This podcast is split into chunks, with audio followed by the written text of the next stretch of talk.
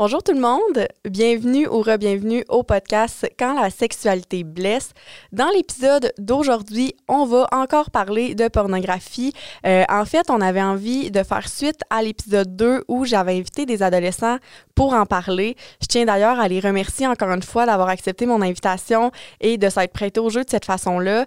Euh, on a vraiment eu droit à une discussion très enrichissante, très pertinente, euh, sans filtre, sans tabou. Donc, je suis vraiment contente qu'il y ait à, ça avec nous. Je pense qu'on demande rarement aux jeunes ce qu'ils pensent de, ces sujets-là.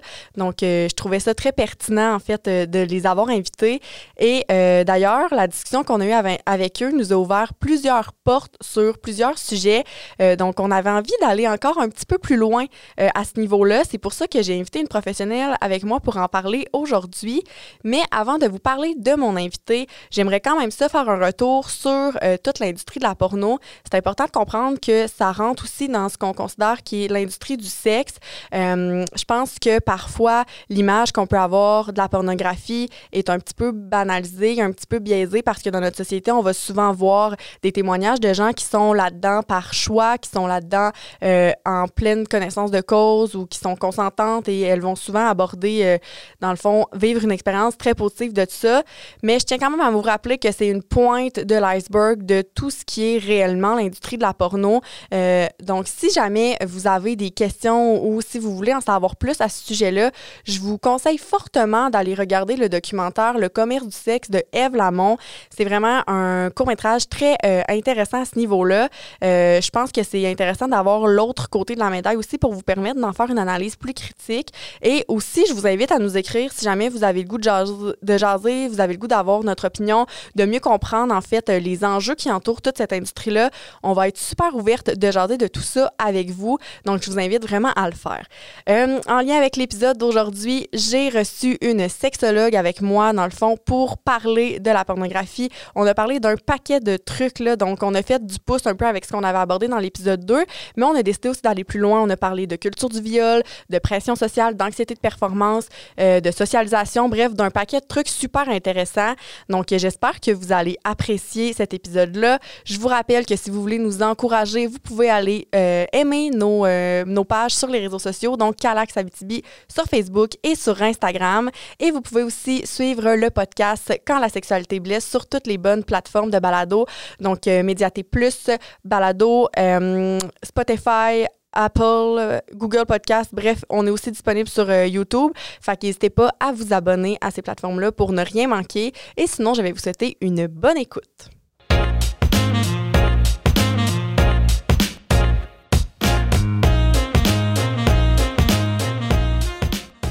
Bonjour Kelly.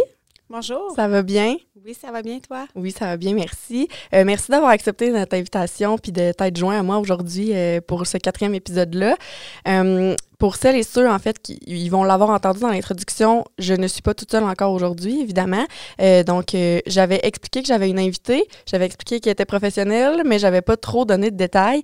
Fait que avant qu'on commence dans la discussion, euh, j'aimerais ça que tu te présentes, en fait, pour que les gens qui nous écoutent à la maison sachent t'es qui, puis pourquoi je t'ai invitée. oui, en fait, mon nom, c'est Kelly Chiasson. Je suis sexologue de formation. je suis diplômée là, depuis 2011 et je pratique la pratique privée depuis depuis 2017 euh, en Abitibi euh, comme sexologue. OK, tu es située à Rouen, je pense. Euh, oui, je suis située à Rouen là, présentement. J'ai pratiqué un peu là, à Val d'Or avant, là, dans les dernières années, par contre. Là. Ah, OK, parfait.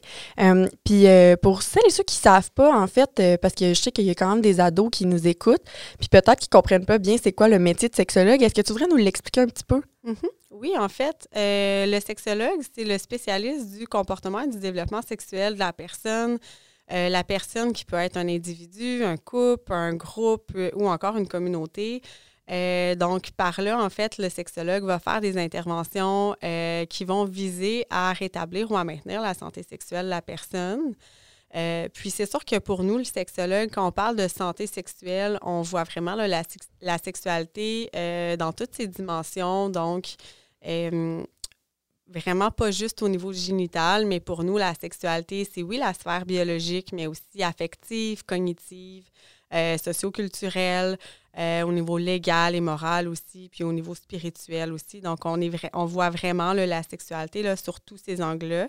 Donc, c'est quand même assez large, en fait, tout, l'éventail de, de, problématiques que le sexologue peut, peut travailler. En fait. Mm-hmm. Puis là, quand je faisais mes recherches, je me rendais compte qu'il n'y en avait pas nécessairement beaucoup en Abitibi. Mm-hmm. Fait que je me demandais, au niveau de la clientèle, est-ce que tu en as beaucoup? Est-ce que tu as beaucoup d'adolescents dans tes services? Euh, ben pour l'instant, pas beaucoup, je vous dirais. Euh, donc, tu sais, j'avais cessé ma pratique pendant un certain temps. J'ai recommencé dernièrement. Euh, donc, j'ai pas beaucoup, beaucoup de clientèle en ce moment, mais c'est sûr là, que je suis pas inquiète là, que mes services, pour l'instant, c'est parce qu'ils ne sont mm-hmm. pas beaucoup connus. mais je sais qu'il y a beaucoup de besoins et qu'il y a beaucoup de demandes pour toutes les tranches d'âge, en fait, là, au mm-hmm. niveau de la sexualité. Là, puis que souvent, là, souvent, les sexologues sont quand même assez rapidement là, euh, pleines au niveau de la clientèle. Oui, parce que des fois, nous, en violence sexuelle, ça arrive qu'on fait des mm-hmm. références, puis c'est ça, je me rendais compte qu'il n'y en avait pas nécessairement beaucoup euh, en Abitibi. Là, fait que je me disais probablement que ça doit rapidement euh, se bouquer, ces places-là. Oui, c'est ça. Mm-hmm. Puis là, tu dis que ça fait pas longtemps que tu as recommencé, mais tu avais déjà exercé par le passé. Oui, là. OK. Mhm. Puis euh, avec ton expérience, est-ce que tu dirais qu'il y a plus de femmes que d'hommes qui vont chercher des services en sexologie? Euh, ben en fait, c'est sûr que oui, moi, ce que je vois, euh, tu sais, j'ai plus de femmes qui vont venir seules. les hommes qui viennent me voir, ils vont venir généralement plus souvent en couple que seuls. Ça arrive, par contre, que j'ai des hommes là, qui viennent me mm-hmm. consulter seuls, mais euh, c'est sûr que c'est pas la, majorité de ma clientèle. Euh, j'ai l'impression qu'ils sont peut-être encore un peu euh, plus hésitants là, à consulter, là, surtout quand on parle au niveau des difficultés sexuelles. Mm-hmm. de manière générale, on sait que les hommes vont avoir moins tendance à aller consulter. puis j'ai l'impression que ça s'applique aussi au niveau de la sexologie. Oui, puis on va en reparler tantôt, mm-hmm. mais on dirait que je peux faire un lien avec toute la pression de performance que ça peut peut-être être un peu, euh, ben, pas gênant, mais tu sais, l'orgueil, mettons, de mm-hmm. l'homme qui va être un peu plus intimidé d'aller chercher des services à ce niveau-là. Fait que c'est intéressant, en fait. Euh, puis au niveau, justement, des problématiques que, que, les gens ont quand ils viennent te voir, est-ce que tu vois une grosse différence entre les hommes et les femmes, selon, en fait, en lien avec leurs besoins? Mm-hmm. Bien, en fait, euh, oui et non, dans le sens où, tu sais, souvent, euh, tu sais, le motif premier pour lequel ils vont venir me consulter, c'est au niveau des difficultés sexuelles. Donc, on s'entend que les difficultés sexuelles vont se manifester de manière différente chez la femme euh, et chez l'homme. Euh, donc, tu sais, chez la femme, on va parler, tu sais, plus soit de douleurs liées à la pénétration, de baisse de désir sexuel, difficulté à atteindre l'orgasme, alors que chez l'homme, ça va se manifester plus par euh, des difficultés en lien avec l'érection. Euh, puis aussi, là, des baisses de désir sexuel, j'en vois aussi chez les hommes. mais c'est sûr que quand on creuse, tu sais, souvent, les causes, tu c'est souvent, c'est souvent semblable, que ce soit au niveau des hommes ou au niveau des femmes. Euh, je ne sais pas si c'est juste un, un, addon, mais euh, dernièrement, j'ai beaucoup de ma clientèle que, en fait, c'est beaucoup lié là, au niveau de l'anxiété, euh, les problématiques qu'ils vivent. Donc, quand on creuse, oui, ça va se manifester de manière différente. Euh, mais à la base, c'est les besoins, puis euh, les, euh, ce qui est vécu, souvent, ça se ressemble quand même beaucoup là, au niveau des femmes puis au niveau des hommes. OK. Puis, dans le fond, moi, j'avais. on avait eu l'idée de t'inviter pour faire du pouce sur l'épisode 2 où j'avais invité des ados à parler de la porno. Je pense que tu l'as écouté aussi, cet épisode-là. Oui, je l'ai écouté. Puis on voulait comprendre euh, plus, tu sais, là, on avait eu leur opinion, comment eux, ils vivent ça. Tu sais, mhm. on s'entend que c'est pas non plus général dans le sens où là, on a reçu deux individus, là, ils représentent pas 100% de ce que les ados vivent, mais ça peut quand même nous donner une bonne idée. Puis, euh, ben moi, je voulais savoir si dans ta pratique, des fois, tu vois des liens avec la pornographie, la consommation de porno, s'il y a vraiment des conséquences ou des problèmes que les gens vont vivre qui est un résultat de, la, de tout ce qu'on voit dans la porno? Mm-hmm. Euh, ben en fait, premièrement, ça m'est déjà arrivé d'avoir des gens qui venaient me consulter pour de la dépendance à la pornographie. Euh, donc, c'est sûr que ça, ça existe. Euh, c'est sûr que moi, personnellement, ça, c'est pas ma clientèle principale, mais je sais qu'il y en a quand même beaucoup. moi, ce que je vois plus souvent, par contre, c'est des personnes où la consommation de pornographie va augmenter euh, ou va aider à maintenir d'autres difficultés. Donc, que ce soit les difficultés sexuelles, euh, ou même encore des difficultés relationnelles ou des insatisfactions sexuelles ou conjugales. ça va euh, souvent, quand il y a consommation de pornographie, ça va soit euh, accentuer ou aider à maintenir en fait les difficultés qui sont présentes. OK, fait qu'il peut quand même avoir un petit lien dans le maintien de... Oui, c'est ça. Puis comme je disais tout à l'heure, juste exemple au niveau de l'anxiété, ben, souvent, l'anxiété de performance, ça va être lié à, à toutes les idées qu'on va avoir, stéréotypé au niveau de la sexualité, euh, toute la pression en fait qu'on se met sur les épaules. Euh, donc, tu sais, est-ce que ça a un lien direct, oui ou non, avec la consommation de pornographie? C'est dur à dire, mais, euh, on voit quand même là, un, certain lien, en fait. Là. ouais, c'est... Ouais, ça peut facilement se faire, là, les liens. Mm-hmm. Puis moi, je me demandais, parce que en fait, que je me rends compte, je, je, je, suis assez jeune, mais j'ai quand même l'impression qu'il y a eu une grande évolution dans l'industrie de la porno. Mhm. Tu sais, mettons, dans les années 50, 60, c'était pas comme aujourd'hui. Aujourd'hui, avec les téléphones, avec Internet, c'est très, très, très accessible. Et le contenu gratuit accessible aussi, il est, mhm. euh, il est assez large. Euh, Puis c'est pas toujours... Euh, ben, en fait, dans la majorité c'est souvent pas très respectueux. Mhm. Je trouve qu'on voit de plus en plus de comportements euh, violents, puis c'est comme s'il n'y avait plus de limites là, sur euh, les sites porno. On a vraiment de tous les goûts, là, si je peux dire. Est-ce que ça, le fait que ça soit un peu plus trash qu'avant ou un peu plus accessible, euh, on peut voir une espèce d'augmentation de cette anxiété de performance-là ou y a-t-il des différences, y a-t-il des impacts? je me questionnais par rapport à ça. Euh, ben, tu sais, si ça vraiment, tu sais, l'évolution, c'est dur à dire. Euh, tu sais, si l'évolution des contenus a un impact, euh, tu sais, direct, exemple, tu sais, sur les croyances et tout ça, c'est sûr qu'effectivement, ce qu'on voit, tu sais, dans la pornographie, facilement accessible, donc c'est la pornographie populaire sur laquelle qu'est-ce qu'on va tomber en premier, exemple, mm-hmm. sur Internet, quand on va rechercher de la pornographie c'est de la pornographie qui va généralement euh, afficher une certaine des comportements dominants euh, des hommes envers les femmes, euh, où la femme va être soumise, puis elle va servir souvent, principalement, au plaisir de l'homme.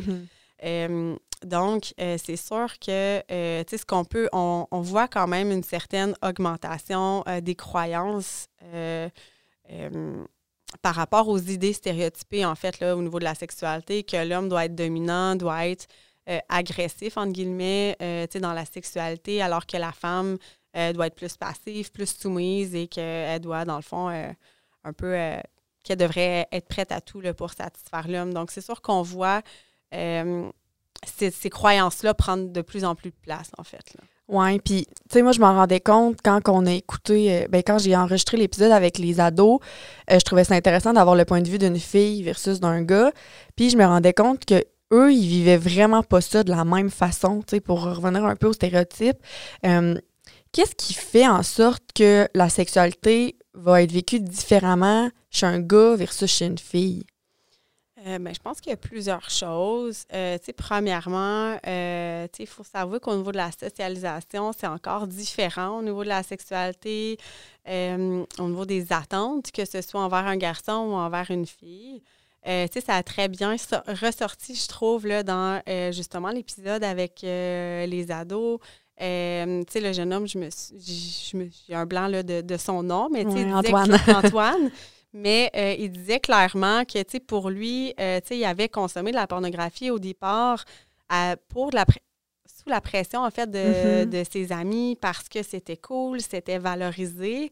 Euh, donc, c'est souvent ce qu'on va voir. un jeune adolescent, on va s'attendre à ce qu'il ait un gros appétit sexuel, à ce qu'il s'adonne à la masturbation, puis à ce qu'il consomme du de la pornographie. Mm-hmm. Donc, ça va être la norme, puis ça va être à la limite valorisé.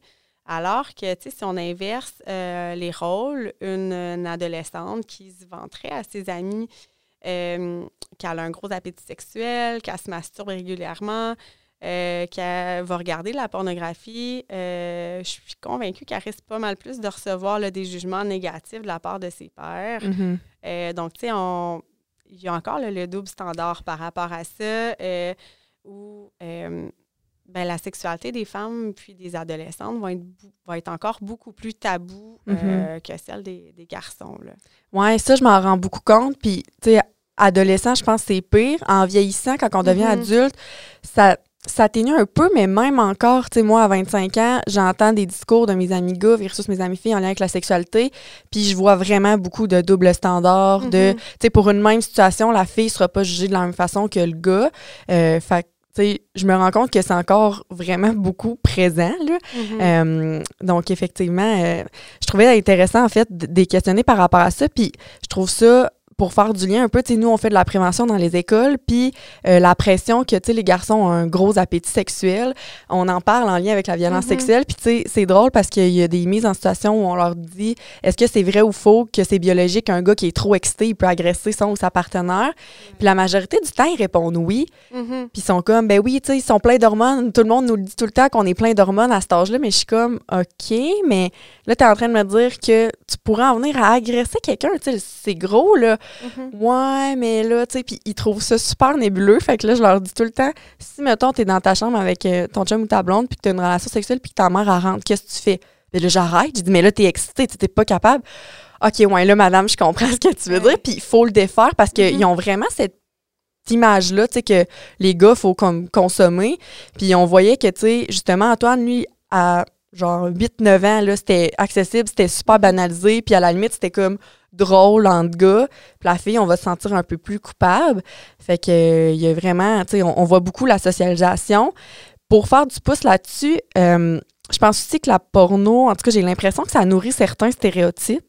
Euh, T'en as parlé un peu au début, mais j'aimerais ça qu'on aille un peu plus loin là-dedans. Oui, ben tu sais, justement, euh, ça a été démontré, au niveau des études que, euh, tu sais, la culture du viol, en fait, c'est sûr que c'est beaucoup présent dans la pornographie. Euh, l'histoire de, justement, l'homme qui a un appétit sexuel, euh, euh, qui a toujours, euh, qui a toujours envie, en fait, qui va euh, juste vouloir ça, qui n'en aura jamais assez. Puis aussi, c'est le stéréotype de la femme qui va être prête à tout faire aussi pour satisfaire l'homme. C'est pas pour elle se satisfaire, mais pour Mhm. faire plaisir à l'autre. Euh, donc, tu sais, ça, c'est beaucoup des stéréotypes qui sont présents dans la pornographie et qu'on voit, euh, qu'on voit aussi euh, un impact là, au niveau des- de ces stéréotypes-là dans la société aussi. Puis c'est sûr qu'il y a vraiment beaucoup d'autres stéréotypes qui sont présents là, dans la pornographie. Que ce soit, tu sais, si on pense juste aux diversités corporelles, donc tu sais, c'est toujours les mêmes modèles de corps. Mhm. Euh, ça va être des jeunes hommes musclés, bien membrés. Euh, Souvent blanc. souvent blancs, euh, qui vont, euh, tu sais, aussi, tu sais, si on regarde, tu sais, au niveau des organes génitaux, c'est pas réaliste non plus, tant chez les hommes que chez les femmes. On voit toujours le même modèle, tu sais, que ce soit, exemple, de pénis ou de vulve chez la femme, alors qu'en réalité, il y a vraiment toute une diversité tu sais, de- corporelle et d'organes génitaux qui existent et qui sont valables. Donc, tu Mhm. sais, euh, ça peut créer aussi beaucoup de pression, tant chez les hommes que chez les femmes qui vont avoir l'idée qui ne correspondent pas euh, à ce qui devrait correspondre, en fait, euh, au niveau Parce de la qu'ils pensent qu'ils devraient correspondre, ouais. Oui, c'est ça. Mhm. Puis, tu sais, c'est vrai que pour faire du lien un peu avec la culture du viol, comme tu disais, j'ai l'impression que ça, tu sais, je pense que chez les adolescents, on parle pas nécessairement assez de sexualité. Moi, j'essaye d'en faire, mais je parle d'agression à caractère sexuel, je touche pas tout le Mhm. volet éducation sexuelle à l'école. Donc, j'ai l'impression qu'il y en a beaucoup qui vont faire un peu leur éducation avec ça. Puis je pense que ça peut justement engendrer des discours qui vont nourrir la culture du viol. Tu sais, quand on pense justement à, à l'homme qui est tout le temps euh, super excité, mais ça fait que ça banalise un peu les comportements euh, en lien avec les agressions sexuelles. Puis là, on va avoir l'impression que, ben là, tu sais, euh, il voulait sûrement pas l'agresser. Tu sais, il la trouvait juste de son goût. Mais est-ce que tu penses que ce qu'on voit dans la porno vient un peu flouer les, la notion du consentement? Et est-ce que, tu sais, on parlait beaucoup de pression. Cette pression-là, est-ce que ça fait en sorte que des fois, ben, il y a des gens qui vont faire des affaires même si ça leur tente pas, puis ils vont avoir l'impression que c'est juste comme normal de, Mhm. de- de faire de quoi même si ça ne tente pas? Ben, tu sais, je pense que oui, c'est c'est sûr que ça peut avoir une influence. Puis, tu sais, ça, même les jeunes en ont parlé là, euh, à la dernière émission. Euh, tu sais, quand on parle de la culture du viol, sais, oui, aussi l'idée que, euh, justement, l'homme, une fois qu'il est excité, ne sera pas capable de s'arrêter, c'est quand même très présent.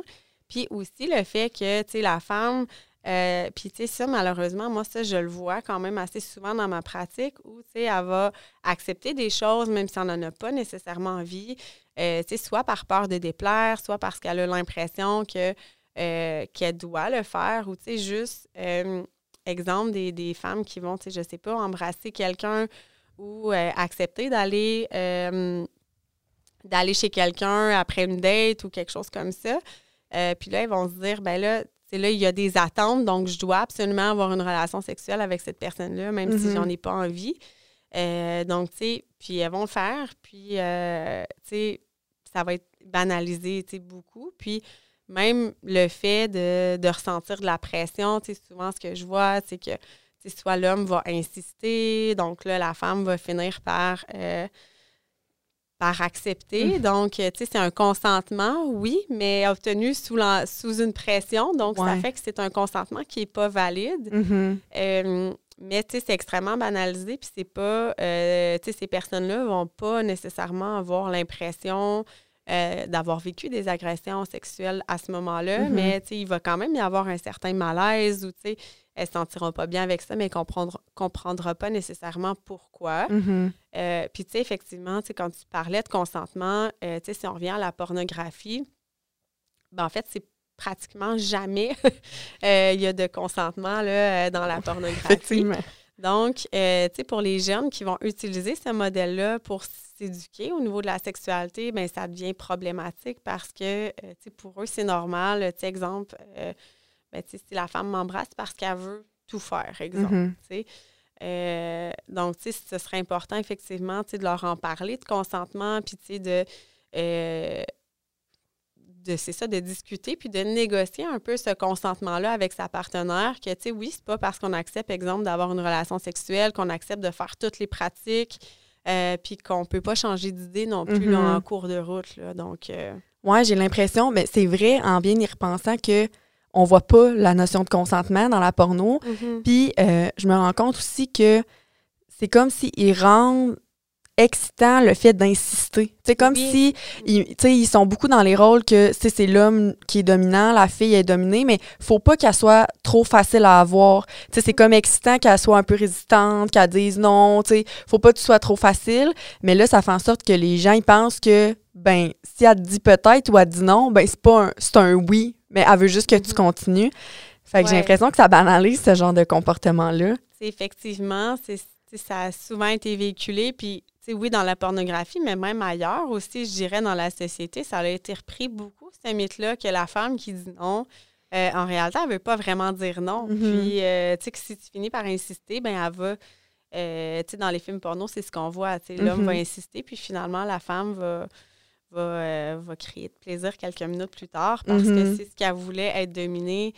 Euh, et agressée, en fait. Ouais. Mais, euh, tu sais, dans la réalité, on sait que c'est pas ça du tout, puis qu'un nom, ben, c'est un nom, donc... Euh, oui, c'est ça, puis j'essaie de sensibiliser un jeune à la fois. Des fois, il y en a qui sont mm-hmm. plus... Euh, qui ont les oreilles plus bouchées que d'autres, mais, tu sais, je me dis, si je peux mettre un doute, juste, tu sais, les remettre en question mm-hmm. un peu par rapport à ça, mais c'est quand même très tenace, puis je me rends compte aussi, là, c'est drôle, je réfléchis comme en discutant avec toi, que, tu sais, aussi, dans la porno, il y a comme tout ce qui est teen porn, là, tu sais, tout ado, puis que justement, ils banalisent les mettons le fait que des ados aient des relations sexuelles avec des gens comme vraiment plus vieux. Mais tu sais dans les faits il y a quand même des lois au niveau des âges de consentement. Tu sais moi je vais les expliquer à l'école. Puis là en en discutant je me rends compte que OK, ouais, tu sais, il y a quand même du contenu pornographique qui est très populaire, mais qui vient carrément à l'encontre de la loi, dans le sens où, tu sais, il y, a des âges à respecter, il y a des positions d'autorité à respecter, mm-hmm. mais eux, ils rendent ça comme glamour, ils rendent ça excitant, alors mhm. que, tu sais, ça vient un peu flouer, je pense, euh, ce qui est correct versus ce qui ne l'est pas. Là. Pour un ado, j'imagine que ça doit être compliqué de se faire toute une image claire de, bon, qu'est-ce qui est correct, tu sais. Oui, c'est ça. Puis, tu sais, c'est là où ça devient problématique quand, justement, la pornographie est utilisée comme, euh, comme une méthode d'éducation à la sexualité. Euh, en fait, la pornographie, c'est vraiment, tu sais, c'est des fantasmes, c'est un imaginaire érotique, c'est de la fiction. Donc, vraiment, il n'y a, rien de vrai, en fait, mm-hmm. dans la pornographie. Au même titre que n'importe quel autre film, exemple de science-fiction ou de euh, des films de super-héros. On sait que dans la vraie vie, ils n'ont pas des vrais pouvoirs pour vrai. Mais, euh, on dirait que le, le parallèle est plus difficile à faire avec la pornographie, alors que, tu sais, c'est vraiment que de la fiction. Mhm. Puis, euh, tu sais, il faut pas...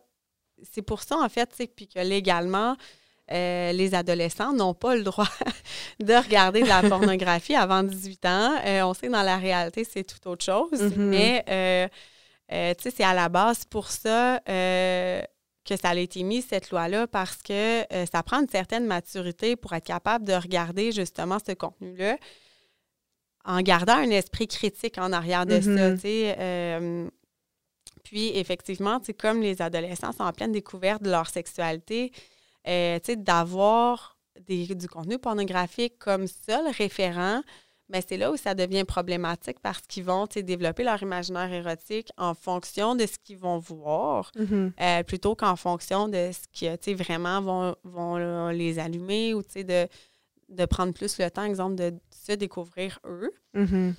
Euh, puis, ça me fait penser, quand tu disais justement, le, la notion de teen porn, euh, ça peut effectivement, banaliser la sexualité entre adolescents. Puis, ce, qu'on, ce que les gens n'ont pas nécessairement conscience, ou en tout cas qu'on n'en parle pas souvent, c'est que la sexualité, c'est un apprentissage.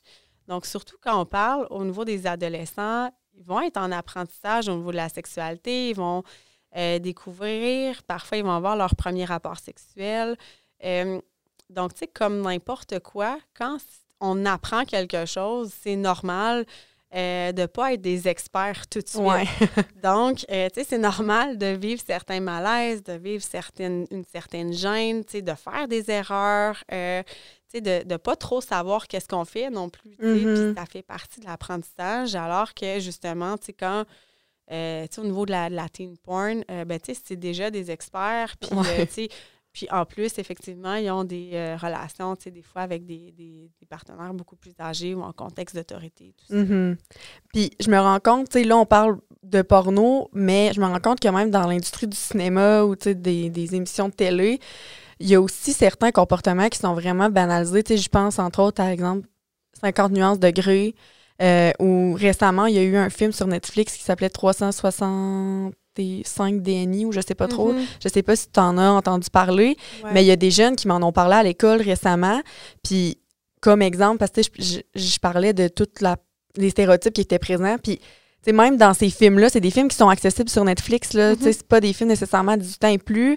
Euh, puis, tu sais, même s'il était écrit 18 ans et plus, on s'entend là, que sur Netflix, les, les jeunes, ils peuvent l'écouter pareil. Puis, c'était des comportements qui étaient vraiment violents, mais tu sais, c'était vraiment banalisé. Puis, ça rendait comme la violence excitante. Sais, comme si c'était juste normal. Puis là, je disais des fois, OK, mais mettons que le personnage principal, le gars, euh, il avait pas d'argent, euh, il était poilu, chauve, tu sais, là, j'y allais comme dans ce qui correspond pas à nos standards de beauté. Est-ce que Mhm. vous pensez que le film aurait été aussi- un aussi grand succès? sans- Ouais, non. Mhm. Tu sais, fait que ça montre que le, le privilège physique fait. On dirait que ça laisse passer plein de comportements qu'on devrait pas laisser passer, mettons. Oui, donc, tu sais, puis c'est- clair que tu sais, ce- les stéréotypes qu'on voit dans la pornographie, on va les voir ailleurs Ouais. beaucoup. Euh, donc, ce qui fait en sorte que ça, tu sais, c- c'est là aussi où c'est difficile de voir, tu sais, est-ce que c'est la consomma- consommation de pornographie qui va influencer directement, exemple, les croyances ou, euh, tu sais, les attitudes ou, tu sais, la- l'anxiété de performance aussi? Euh, parce que, tu sais, justement, l'idée de l'homme dominant, euh, tu sais, qui a un gros appétit sexuel, euh, la banalisation aussi des comportements violents, comme tu viens de nommer, ben, c'est présent partout ailleurs Mhm. aussi. Tu sais, autant dans les vidéoclips, euh, dans les chansons, dans les annonces qui sont Mhm. vraiment ultra aussi sexualisées. Euh, donc, tu sais, c'est- c'est des stéréotypes qui sont répandus vraiment partout. Euh, on est entouré pas de ça. seulement là, euh, au niveau de la pornographie. Là. Non, puis tu sais, pour revenir un peu au niveau de la première relation sexuelle, tu sais, souvent dans les films, là, ça va être sur le bord Mhm. d'un foyer, ça se passe super bien, ils sont à l'aise, puis tout s'emboîte naturellement. Tu sais, comme tu disais, dans les faits, c'est pas nécessairement comme ça que ça se passe. Fait que ça m'amène à une prochaine question, en fait, qui est qu'est-ce qu'on voit pas dans la Mhm. porno qui serait tellement important de savoir? En fait, euh, comme je disais tout à l'heure, euh, tu sais, vraiment beaucoup de choses parce que pour moi, la pornographie, euh, tu sais, c'est vraiment que de la fiction, tu sais, à Mhm. part, tu sais, peut-être le mécanisme des organes génitaux et encore, on sait que c'est pas réaliste souvent. Donc, tu sais, ce qui serait vraiment important pour moi au niveau des adolescents, savoir au niveau de la sexualité, bien, comme je disais, tu sais, que oui, c'est un apprentissage, que c'est normal d'être maladroit, euh, tu sais, d'apprendre à découvrir que c'est correct aussi de ne pas tout aimer, puis de ne pas être prêt à tout faire. Mm-hmm. puis de, vouloir prendre son temps aussi. Tu sais, on n'est pas obligé, c'est ça, de, tout faire dès la première fois aussi. Mm-hmm. Puis, tu sais, ce qu'on voit pas non plus aussi dans la pornographie, tu sais, justement, au niveau de la mécanisme des corps, euh, tu sais, le corps a besoin de temps au niveau de l'excitation sexuelle Mhm. pour être prêt. Euh, puis, c'est tout le contraire, en fait, qu'on voit au niveau de la pornographie. Euh, tu sais, le corps, les hommes, ça se peut que ça prenne du temps avant que l'érection arrive. ça se peut qu'ils la perdent en cours de route, puis c'est correct. Tu sais, surtout s'il y a du stress, surtout si c'est un apprentissage, c'est normal. Euh, même chose pour les femmes, leur corps a besoin de temps avant d'être Mhm. prêt. Euh, puis, sinon, oui, il va y avoir des douleurs, puis ce ne sera pas agréable. Euh, puis, ce qu'on voit aussi beaucoup au niveau de la, de la, pornographie, ce qui est priorisé ou ce qui est beaucoup valorisé, en fait, c'est toujours la pénétration. Mm-hmm. Euh, alors qu'en réalité, euh, il y a vraiment une panoplie d'autres choses qui peuvent être satisfaisantes euh, pour les deux partenaires. Donc, Mm-hmm. c'est vraiment.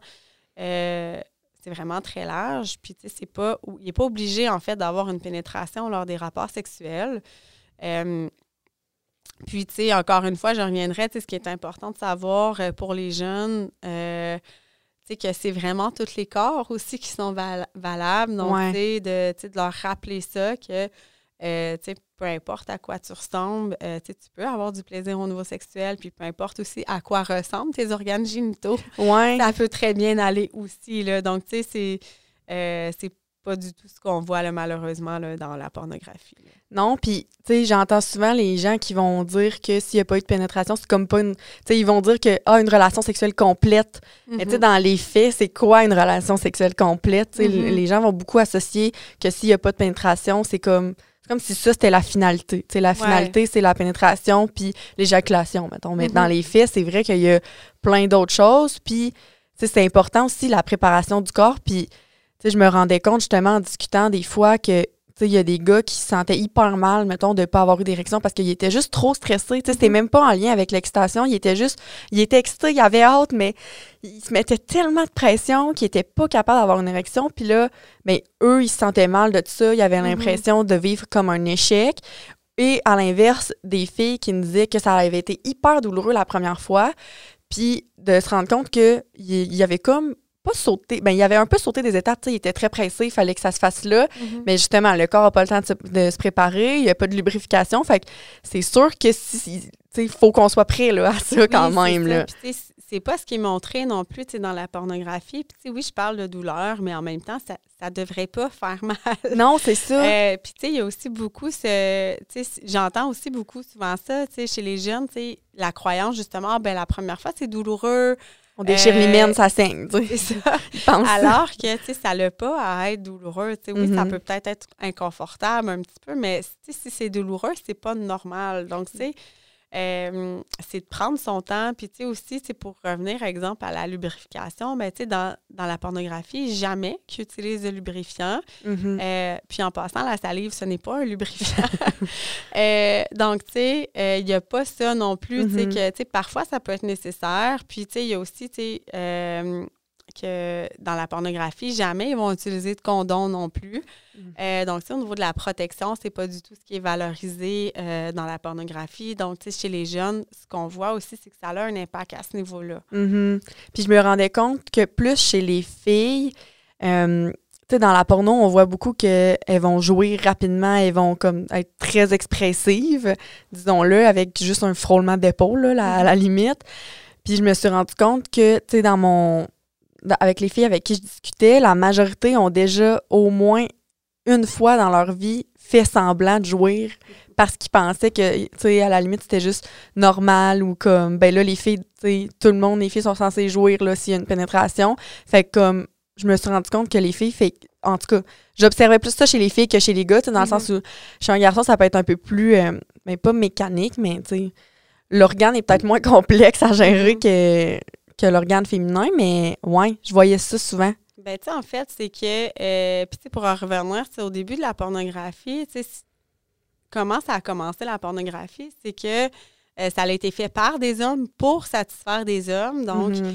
euh, tu sais, les comportements, tu sais, tout ce qu'on y voit, en fait, c'est vraiment axé sur la sexualité masculine. Tu sais, mm-hmm. d'un point de vue biologique, tu sais, quand on parle juste de pénétration, bien, biologiquement, les femmes vont avoir beaucoup moins de plaisir que l'homme. Mm-hmm. donc, tu sais, il y a aussi beaucoup, tu sais, par rapport à la pénétration, c'est, tu sais, cette croyance-là que la femme devrait être excité super facilement, euh, puis, tu sais, jouir, euh, très facilement aussi juste avec la pénétration, alors que dans les faits, c'est assez rare que ça arrive, puis mm-hmm. que, euh, ils ont besoin, exemple, de stimulation au niveau du clitoris, ils ont besoin de, plus de temps aussi pour faire monter l'excitation sexuelle. il y a beaucoup de femmes, justement, qui vont ressentir cette pression-là de ne pas être normale, de ne pas être capable euh, d'avoir autant de plaisir que, que dans les films pornographiques, justement. Oui, parce que dans les films, ça a l'air bien, bien facile, mais mm-hmm. je me suis rendu compte aussi en jasant avec, euh, justement, les, jeunes, que des fois, ils, ils frôlaient, ils parlaient plus d'érotisme que de pornographie, puis là, ça avait comme pas l'air super clair pour eux. Puis je pense qu'il y a quand même une différence à faire entre les deux. Mm-hmm. Euh, fait que je sais pas si tu pouvais un peu nous éclairer là-dessus, parce que des fois, j'ai l'impression que il allait plus vers un que vers l'autre, mais il, rentrait quand même ça dans de la porno, mettons. Mm-hmm. Mais en fait, quand on parle de pornographie, on parle vraiment de tout matériel, que ce soit euh, visuel, euh, audio, euh, vidéo, qui va représenter en fait une activité sexuelle de manière explicite, qui en fait va avoir pour but de susciter une excitation sexuelle. Donc, la pornographie, c'est vraiment juste une activité génitale, exemple en gros plan, qui va euh, avoir pour effet de créer une excitation sexuelle chez les spectateurs. Mm-hmm. Alors que quand on parle d'érotisme, euh, on parle de tout ce qui va entourer la rencontre sexuelle. Donc, tu sais, on va parler, euh, oui, de génitalité, mais on va parler aussi, de la relation avec l'autre, de respect. Euh, de consentement, de le partage de pouvoir, le plaisir, la satisfaction sexuelle, alors que dans la pornographie, on ne retrouve pas ça. Mm-hmm. Il n'y a aucune place pour la relation à l'autre, pour les notions de respect. Euh, c'est vraiment juste l'activité sexuelle qui est mise de l'avant, puis il n'y a rien d'autre. Mm-hmm. Fait que c'est comme très robotique. Oui, c'est ça. C'est pas très, sentimental. en fait. Il n'y a aucune mm-hmm. place pour les sentiments, alors que quand on regarde au niveau de l'érotisme, euh, on peut parler, exemple, euh, exemple de la littérature érotique mm-hmm. où euh, il va y avoir un peu plus de place à, à la relation à l'autre, à développer l'imaginaire, aux, mm-hmm. sentiments qui vont être liés aussi à la satisfaction sexuelle. Donc, pas seulement l'activité génitale, en fait. Mm-hmm. Fait que ça va plus loin, puis c'est un peu plus près de la réalité, en fait. Euh, ça reste quand même, tu sais, Ça reste quand même, ça dépend vraiment de, c'est sûr que si on parle de littérature érotique, mhm. ça reste de l'imaginaire érotique. tu sais, dans le même titre où la pornographie va être très génitale, euh, tu sais, on peut parler, un exemple, les, les comédies romantiques, ou là, ça va être un peu euh, ça va être la, fiction, exemple, du romantique ou mm-hmm. euh, de ce que les relations amoureuses devraient être. Qui reste quand même stéréotypé. stéréotypé, mais euh, c'est ça. C'est sûr que on peut parler d'érotisme aussi dans une relation sexuelle entre mm-hmm. deux personnes, euh, où là, il va y avoir de la place pour pour l'intimité, pour la recherche de plaisir, le, le, partage et tout ça. Là. Mm-hmm. Fait en fait, il manque, de ce que je me rends compte, c'est qu'il manque beaucoup d'affaires dans la porno. C'est vraiment pas euh, un outil. Ben, un outil. Je sais même pas si je peux considérer ça comme un outil, mais c'est. Euh, ça peut faire en sorte pour un ado, en tout cas, je pense que justement, quand on est jeune, on est en, construction sociale, on, découvre nous-mêmes notre corps, tu sais, en même temps que d'écouter ça. Fait que, justement, je me rends compte qu'il manque bien des affaires à ce niveau-là. Mm-hmm. Puis, euh, j'observe aussi que les jeunes ne sont pas nécessairement à l'aise d'en parler entre eux. Tu sais, ils vont comme être semi... Ils vont vouloir avoir une relation sexuelle, mais ils, ils parleront pas nécessairement de ça avant. Tu sais, ils sont comme, t'es-tu prêt? Oui, OK. Mais t'es prêt à quoi dans les faits? Tu sais, on dirait que j'ai l'impression qu'il manque de communication. Puis je leur dis souvent, si vous êtes assez à l'aise pour vous mettre tout nu un devant l'autre, vous devriez être assez à l'aise pour en parler un peu avant. Là. Tu sais, Mhm. ça peut éviter euh, certains malentendus parce que justement, on ne sait pas qu'est-ce que l'autre a consommé comme contenu. On ne sait pas c'est quoi ses attentes. Euh, parce que je pense que pour la première fois, les attentes sont souvent très élevées. Là. Mhm. Euh, fait que c'est ça, ça fait en sorte que, c'est ça, des fois, ben, pas qu'on, les jeunes peuvent être déçus, mais c'est pas ce à quoi ils s'attendaient. Ils peuvent avoir des surprises à certains niveaux.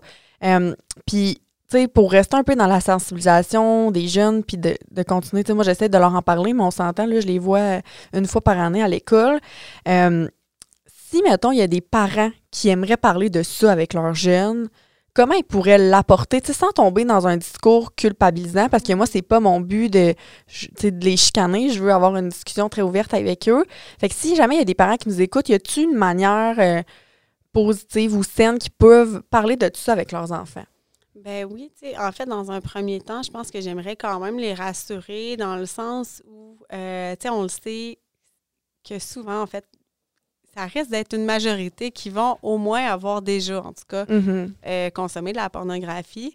Euh, Puis, tu sais, je veux les rassurer dans le sens où, euh, tu sais, c'est vraiment pas tous les jeunes qui vont consommer de la pornographie qui vont vivre les impacts négatifs qui sont liés à ça.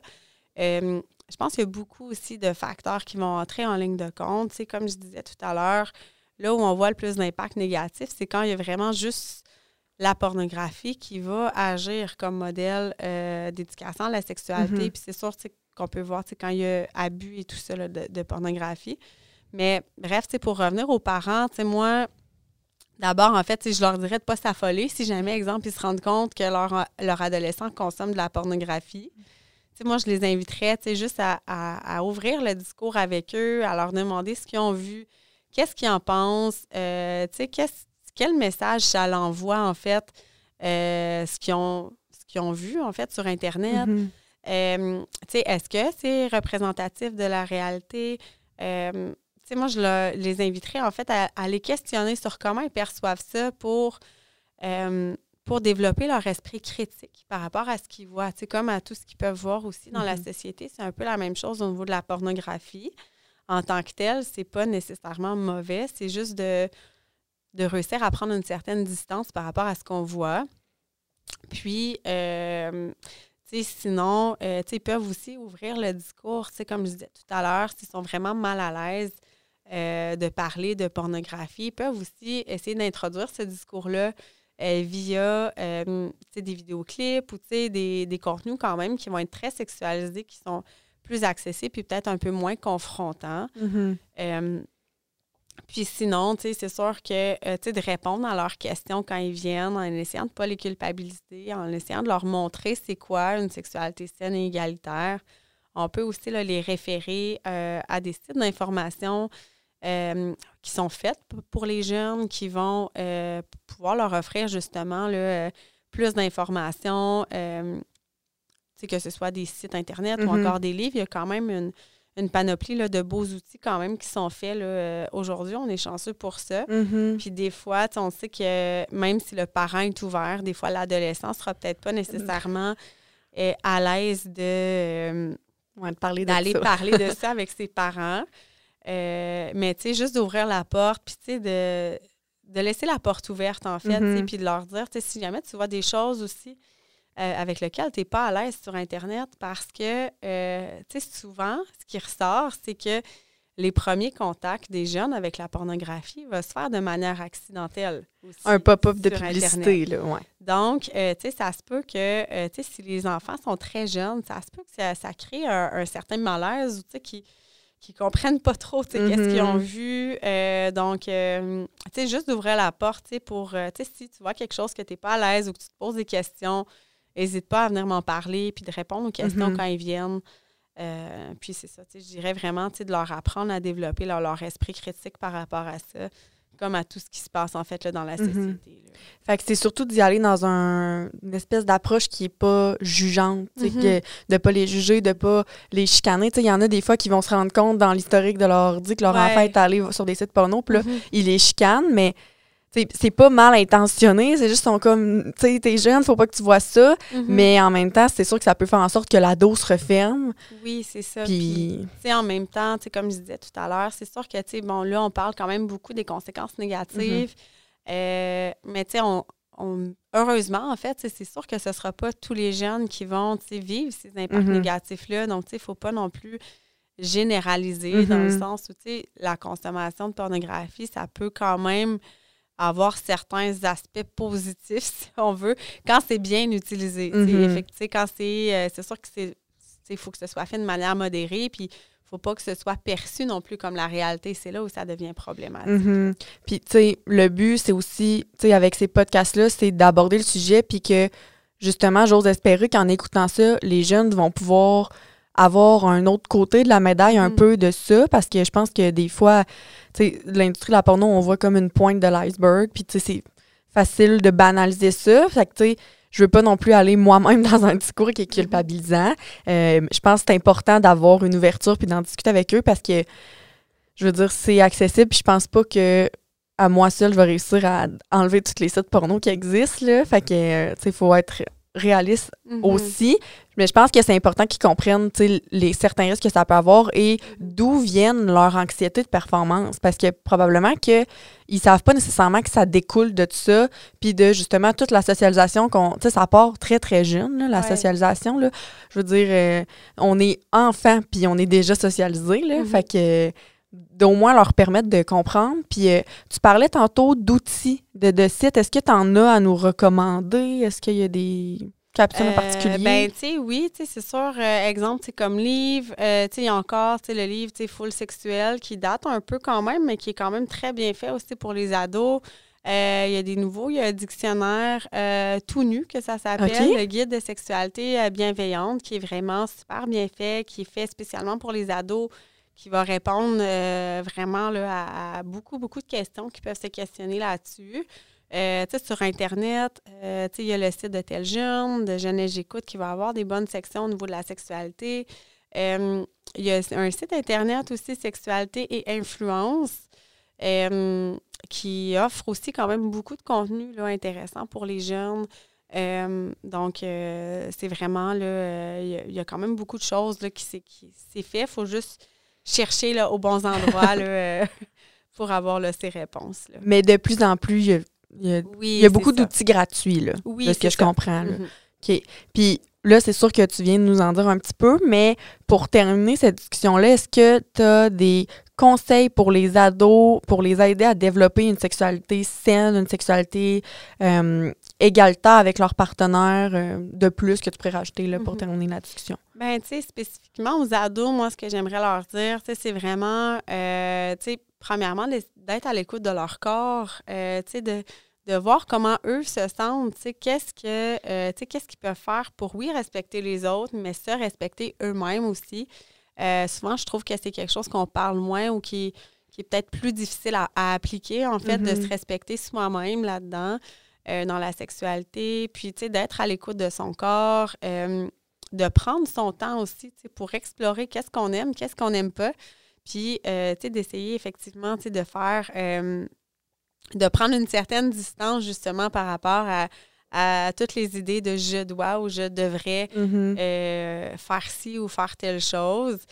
Parce que, tu sais, en réalité, la sexualité, c'est vraiment différent d'une personne à l'autre, puis d'un couple à l'autre. Tu sais, j'ai beaucoup de gens qui vont arriver en consultation puis qui vont me demander c'est-tu normal telle chose, c'est-tu normal. Tu sais, il y a- il y, a beaucoup. euh, les gens cherchent beaucoup à se réassurer euh, tu sais, dans leur sexualité, alors que, euh, j'aime pas ces, ces questions-là parce qu'en fait, qu'est-ce qui est normal? C'est Mhm. vraiment, euh, si toi, tu es bien là-dedans, si toi, tu aimes ça, que tu respectes l'autre là-dedans, que tu te respectes toi-même, ben Mhm.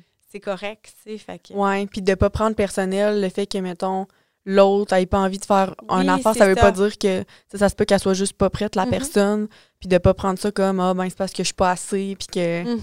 Fait que, Oui, c'est ça, puis, je pense qu'en prenant le temps de bien se connaître, de d'explorer son corps aussi. C'est d'apprendre aussi à se faire confiance. Donc, quand on se fait plus confiance au niveau de notre sexualité, ben c'est plus facile aussi, Mhm. justement, de ne pas prendre euh, le refus de l'autre euh, comme étant là, personnel. là. mhm. Fait qu'il faut qu'ils communiquent. Oui, effectivement. Clairement, Oui, de ça, manière claire. Là. oui. OK. Mais merci, Kelly. C'était vraiment intéressant comme discussion. Je suis vraiment contente de, de t'avoir eu avec nous aujourd'hui.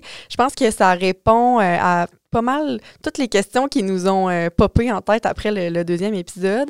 Euh, pour les gens à la maison, euh, j'espère que vous avez apprécié l'épisode d'aujourd'hui. Je vais laisser les informations de Kelly à la fin de la vidéo et dans la barre d'informations si vous voulez la rejoindre. Donc, il va avoir euh, ton adresse l'adresse courriel de Kelly, son numéro de téléphone et ta page Facebook. Je pense que Ouais, tu m'as envoyé aussi. Euh, comme j'ai dit dans l'intro du podcast, si vous voulez euh, nous suivre sur les réseaux sociaux pour nous encourager, Calax Abitibi sur Facebook et sur Instagram. Et vous pouvez vous abonner au podcast Quand la sexualité blesse sur toutes les plateformes de balado que j'ai nommées au début euh, de l'épisode. Donc, merci tout le monde de nous avoir écoutés. Puis on va, vous- on va se revoir dans un prochain épisode. Bye!